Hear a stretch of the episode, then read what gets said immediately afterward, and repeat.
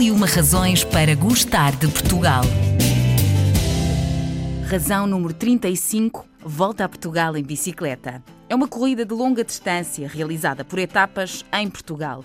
A primeira edição realizou-se em 1927 e percorreu o país durante 20 dias, num percurso de 2 mil quilómetros, repartidos por 18 etapas, terminando com uma recepção pela população em Lisboa. É considerada a maior prova do ciclismo português e é uma das competições por etapas mais antigas do mundo. Para falar comigo sobre este tema, trouxe alguém muito especial, ligado à volta a Portugal em bicicleta, o antigo ciclista e diretor desportivo português. Venceu a volta a Portugal nos anos de 82, 83, 85 e 86. Foi o ciclista com mais vitórias na competição até 2012. Falo-lhe de Marcos Chagas, que é hoje o meu convidado. Antes de mais, a volta a Portugal em bicicleta é uma das razões para gostarmos de Portugal?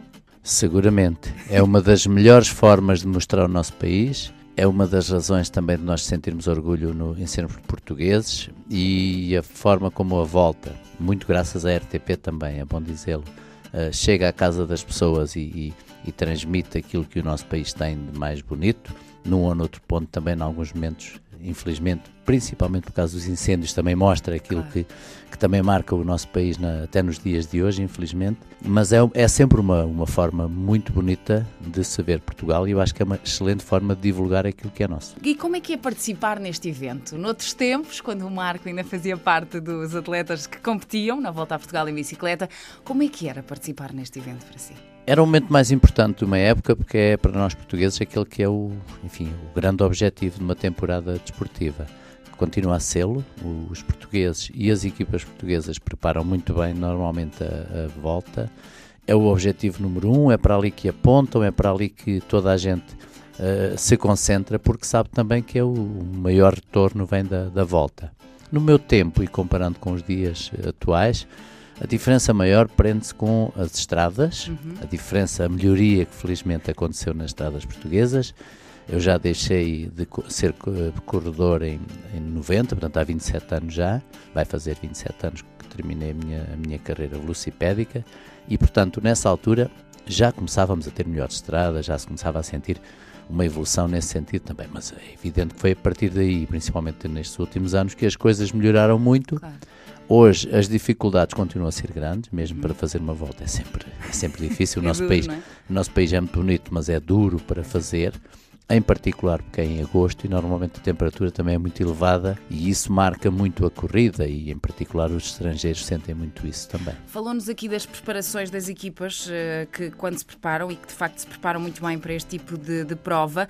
Para quem não percebe nada de ciclismo, como eu, como é que se prepara uma prova destas? Como é que um atleta se prepara para uma prova destas? É uma coisa que demora, demora muito tempo, uhum. demora, normalmente demora anos na evolução do atleta. Claro. Depois que ele está cá em cima no, no, no patamar mais elevado, elevado, em conformidade com, as, com os objetivos, lá está, da própria equipa e, e falando das equipas portuguesas na atualidade, eles apontam toda a temporada, que começa normalmente em fevereiro, mas sempre com o objetivo de estar ao melhor nível exatamente em agosto na volta. E portanto o trabalho é feito com muito tempo de treino, muitas horas, muita competição também pelo meio, vão fazendo progressivamente a temporada em Portugal e às vezes nas equipas portuguesas muito aqui em Espanha também, principalmente, ou até França também. Uhum. Portanto, vão sempre tentando melhorar a sua condição física, apontando para este objetivo.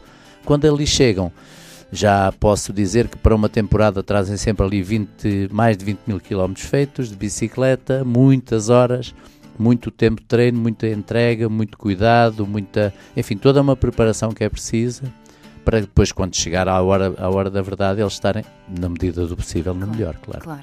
E gostava que partilhasse connosco, Marco, uma história caricata que lhe tivesse acontecido na volta a Portugal em bicicleta. Acredito que tenha algumas para Sim, partilhar, tive, claro. Tive. algumas. Uh, provavelmente aquela que mais, que mais me marca, porque hoje, sendo, sendo caricata, lembrar, na altura foi, para mim foi, foi muito, muito assustador porque eu eh, já, logo rapaz ainda novo, logo em 1979, numa das minhas primeiras voltas, portanto na quarta volta a Portugal, eh, eu estava de camisola amarela, tinha vestido a camisola amarela no segundo dia da volta e andava de camisola amarela e algures lá por trás dos montes, ia muito bem a comer, portanto nós na altura a comida também era diferente Eh, havia muito menos oferta. Claro. E uma das coisas que nós comíamos em prova era aqueles pedaços de fruta cristalizada, certo. portanto, pedacinhos de pera, de outra uhum. fruta qualquer. Tinha colocado à boca um pedaço de, de, de fruta e estava a mastigá-lo e, portanto, estava.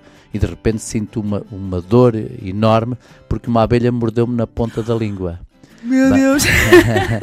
Foi uma coisa muito complicada, porquê? Porque eu sentia dor claro. e a reação imediata, claro, é tentar sacudir, tentar tirar a abelha e não sei o que, mas o problema foi o que veio depois, porque a língua começou a inchar de uma forma comecei a sentir que ela não me estava já a caber dentro da boca. Foi assim uma coisa assustadora. Eu venho cá atrás, portanto, isto em plena corrida, não claro, podia parar, não como é evidente, era camisola amarela ainda por cima, mas venho cá junto do carro, portanto, do, do diretor da corrida e peço o médico, o médico, o médico, o médico, eu preciso do médico. E o senhor provavelmente teria parado por alguma razão, não estava lá, e eu a ver o tempo a passar e eu a sentir-me quase que. Pior. Cada vez pior. Eu estava a sentir, inclusive, já dificuldades até respiratórias e tudo, porque eu sentia que a língua me estava a inchar enfim, de uma forma assustadora. E felizmente que lá vem o senhor da ambulância, portanto não estava o médico, mas chegou lá o enfermeiro e o homem lá me colocou uma, uma gase, portanto embebida, não sei bem o, em quê. O que é certo é que aquilo, eh, apesar de ter um sabor muito mau, resolveu-me passados alguns instantes, não sei, para mim foi uma eternidade, mas terá claro. sido se calhar meio minuto, um minuto, e estava a voltar à normalidade e eu lá consegui tudo isto, claro, sempre em, sempre em andamento. foi, foi dos momentos mais caricatos porque me marcou porque depois de contar e depois dos jornalistas perceberem o que é que se passou, na altura houve assim, uh, faziam até, enfim, aqueles bonecos uh, uh, animados, vamos dizer assim, à volta disso e do que tinha acontecido com o camisola amarela da volta, mas eu na altura não achei graça nenhuma. Pois foi, acredito. foi assustador. Claro que sim. E qual das etapas é que considera mais difícil desta volta? No caso deste ano, como não temos uma chegada mesmo na torre, uhum. normalmente há muitas chegadas ao Alto da Torre, que é o Verdade. ponto mais alto de Portugal continental, como se sabe, mas este ano não chegando tal como aconteceu ano passado, vai terminar na Guarda. Será a etapa que, quanto a mim, vai ser a mais dura em termos de percurso, mas a volta a Portugal deste ano é também toda ela muito dura. Tem locais bonitos de ver, bonitos de chegar. Temos alguns santuários, temos chegadas em três santuários, curiosamente, que é o Santuário de Santa Luzia, Monte Santa Luzia em Viana do Castelo, temos a da Senhora da Assunção no Monte Córdoba em Santo Tirso e a mais, mais mítica, que é a Senhora da Graça em Mondinho de Basto. Portanto, temos essas chegadas que são normalmente muito duras também, bonitas, mas muito duras. Para mim, a etapa mais dura continuará a ser a passagem pela torre porque são 2 mil metros de altitude e depois, mesmo não sendo a chegada lá, a chegada é à guarda e também ela é muito difícil. Agora, enquanto comentador televisivo, Marco, destas provas, cada vez que começa uma a volta à França, a volta a Portugal, falamos dela aqui, sente algumas saudades de pedalar nesta não, competição? Não, não, não. não. Eu sou muito claro nisso. Eu, eu continuo a pedalar sempre que me é possível. Uhum. Hoje não, mas ainda ontem de manhã levanto-me às 7 horas da manhã e vou fazer duas horinhas. Uh, adoro, acho que, que, continuo a fazer muito bem e gosto muito de participar em coisas, principalmente fora de estrada, BTT, gosto muito de fazer. Só que o tempo da competição, o tempo da estrada passou. Costumo dizer que fiz o que tinha que fazer, não posso deixar de me orgulhar daquilo claro. que fiz.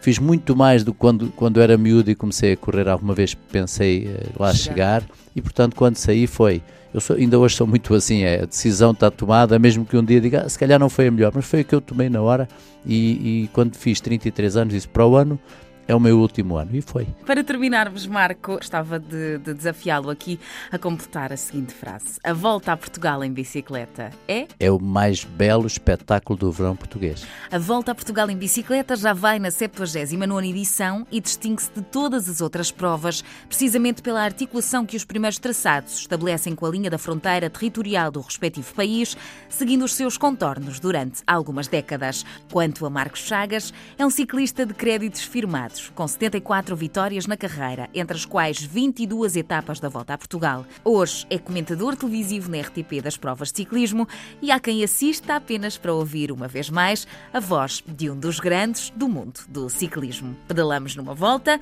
que é mais uma das razões para gostarmos de Portugal. Podes sonhar, correr o mundo nessa nave pedal e ao segundo conquistar Portugal, mas chegar ao final já é